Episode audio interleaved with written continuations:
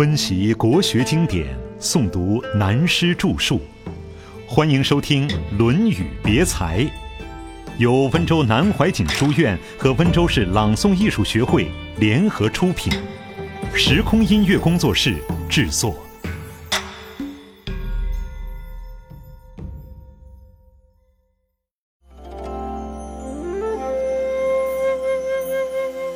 如此风波不可行。下面又来一个。子路从而后遇丈人，以杖喝钓。子路问曰：“子见夫子乎？”丈人曰：“四体不勤，五谷不分，孰为夫子？”执其杖而云。子路拱而立，执子路粟。杀鸡为鼠而饲之，见其二子焉。明日，子路行以告，子曰：“隐者也。”使子路反见之，至，则行矣。子路曰：“不是无益。长幼之节，不可废也。君臣之义，如之何其废之？欲竭其身而乱大伦。”君子之事也，行其义也；道之不行，以知之矣。子路有一次跟着孔子后面走，大概脱了队落伍了，遇丈人，碰到一个老头子。丈人不是岳父，古代丈人是对长辈的尊称。过去写信对父执辈称世伯，自称世晚或世侄。但有的与父辈没有交情，而年岁地位又比自己高得多，这时就尊称对方为丈，就是长者前辈的意思。子路碰到一位老先生，用他的拐杖挑了一些编织竹器的青竹篾藤，子路就问他：“你看到我的老师吗？”这个老头子可骂了子路一顿：“什么你的老师？”这种人光在那里吹牛，也不去劳动劳动，连五谷都分不清楚，一天到晚只在那里用头脑、用嘴巴吹牛，我才不认识你的什么老师。老头说完，把拐杖往地下一插，在那里云田，手扶着杖头，用脚把禾苗周围的草压到泥土下去。子路搞得没办法。被他的气势慑住了，拱手站在那里，恭恭敬敬的不敢动。于是，这位老头子带子路回家，留他住下，还杀鸡做了很好的饭，很丰盛的款待他，而且还叫两个儿子来做陪客。第二天，子路找到孔子，又报告了经过。孔子说：“这是一个隐居的高人，叫子路回去找他。”可是子路到了那里一看，这位老先生搬家了。关于隐士的事情，儒家记载的很有限。我们如果看《高士传》《神仙传》这一方面的书，则这种人很多。如佛家禅宗的隐山和尚，这是佛教进入中国以后唐代的故事。有两位很有名的大师出门行脚。行脚是佛家的术语，就是到各处参访有道德学问的高人。这两个和尚走到一个深山里面，在溪水中洗脸。其中一个是洞山，告诉另外一个密师伯，这山中住有高人。密师伯说：“怎么知道？”洞山说：“我们洗脸时不是看到一片菜叶子随溪水流下来吗？可见上流有人。”于是两个人就去找，虽没有路据可寻，但终于找到了这个隐山和尚，搭了一个茅草棚，一个人住在深山。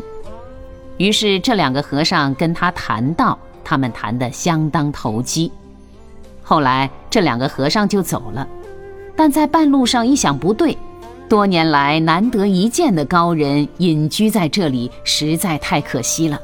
于是第二天回去找。找不到了，连茅草棚都烧掉了，只留了几首诗在那里。最后两句说：“刚被世人知住处，又移茅屋入深居。”像这样所谓隐士思想的人物，在中国历史上很多，并不是灰心灰心就自杀了，而多半是很有修养的人。子路找不到这个鹤吊老人回来告诉孔子后，谈起这件事有所感想。子路不是一个绝对莽撞的人，他跟孔子这么多年，孔子也很欣赏他，所以他讲出一个道理。他说：“一个知识分子有学问、有能力，不肯出世贡献给国家社会，不合于义。”这里要注意，“士”的观念在春秋战国以前是为对国家有所贡献而出世，后世是为了自己的功名富贵出来做官为出世，完全是两回事。社会有社会的秩序。长幼的阶级，父是父，子是子，人伦的阶级不可废。家庭、父母、子女的秩序都不可以乱，更何况国家社会的政治体制怎么能废？假使废了，社会就没有形态，没有秩序，不成社会了。这些隐士思想的人，欲洁身自好，把自己身心人格搞得很清高。自己有自己的观点，社会中有许多人也是这种个性，这种人是守成的第一流人才，可是叫他去开创那就糟了。开创事业的人，好的要，坏的也要，而且要准备接受坏的。天下好的名声固然好，有时候为了成功一件事情，往往要担负很多坏名声，其实很冤枉。但是能够挑得起来就很难了，这种做法比洁身自好还更难，所以我们常常感到任劳任怨难，尤其当主管的人更是如此。创业的人第一个修养要能够任怨，但不是手段，要是一种德行才行。所以洁身自好的人多半是隐士。子路这时可有个感想，认为洁身自好的人乱了人伦之道，把一切都丢开了，只管自己，也可以说是绝对的个人自由主义者，对于国家社会并无贡献。所以子路说，君子的出世并不是为了自己想出风头，而是为了贡献给国家社会，行其义也。看了这些隐士们，就晓得道之不行了。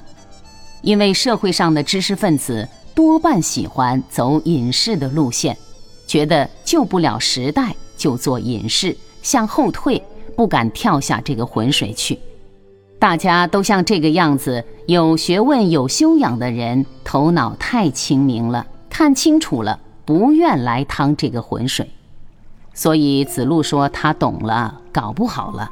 他知道孔子这位老师所走的路线，自始至终永远都是自我牺牲，因为其他的知识分子多半只管自己了。上面到这里等于告了一个段落，下面一章就等于引用孔子的评论了。先说佚民，古代佚民也近于隐士，在历史上。后来引用孔子这句话，有《佚名传》，尤其清朝的历史，对于明朝的许多绝对不投降，当然更不肯出来做官的知识分子，像王传山逃到湖南的山里去了，像陕西的李二曲、江苏的顾亭林等等，硬是不出来，当然也没有被杀。这一类人在清代的历史上留下来。就列入《佚名传》中，当然不是二臣，二臣就是投降了的。佚民是很高义的，这又与隐士有所同，而又大有不同之处了。穷达行藏，现在继续讲《微子》第十八。今天说到佚名这一段，上次说过。这一篇所讲的等于是历史人物的报道，也反映出立身处世的道理。一种走入世的路，一种走隐逸的路，当隐士为出世之路。不过，中国过去的隐逸之路并不完全是消极的。以旧文字来形容，可用“有所待也”四个字。他们不是为个人利益有所待，只是想为国家社会有所贡献而有所待。虽然同入世的人看法两样，角度两样，但都是有所待。因此，隐逸的路线也可说是积极的，他们救人救世的目标是一致的。可是这一类人和孔夫子正面对照起来，显出两个方向。这一篇里大部分都说是隐逸的。孔子提出来：“佚民。”伯夷、叔齐、于仲、一义、朱张、柳下惠、少年。子曰：“不降其志，不辱其身。”伯夷、叔齐、于为柳下惠、少年，降志辱身矣。言仲伦，行仲虑，其思而已矣。为于众、一义。隐居放言，身重轻，肺重权。我则异于世，无可无不可。孔子认为这批义民们最值得钦佩的，确定了人格，立志不变，自己认清楚了一个主义、一个思想、一个目标。他这个人格，不管什么环境，永远不变不动摇，同时。不辱其身，这四个字是很难的。拿社会的现象与历史做一个对比，就会知道，历史上有许多人降智辱身。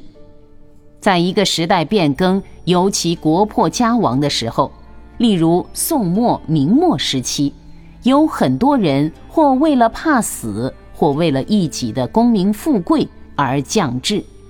降智而后辱身，招来不知多少侮辱，被人看不起。但是话说回来，有许多人还以辱身为光荣的，对这种人真是一点办法都没有。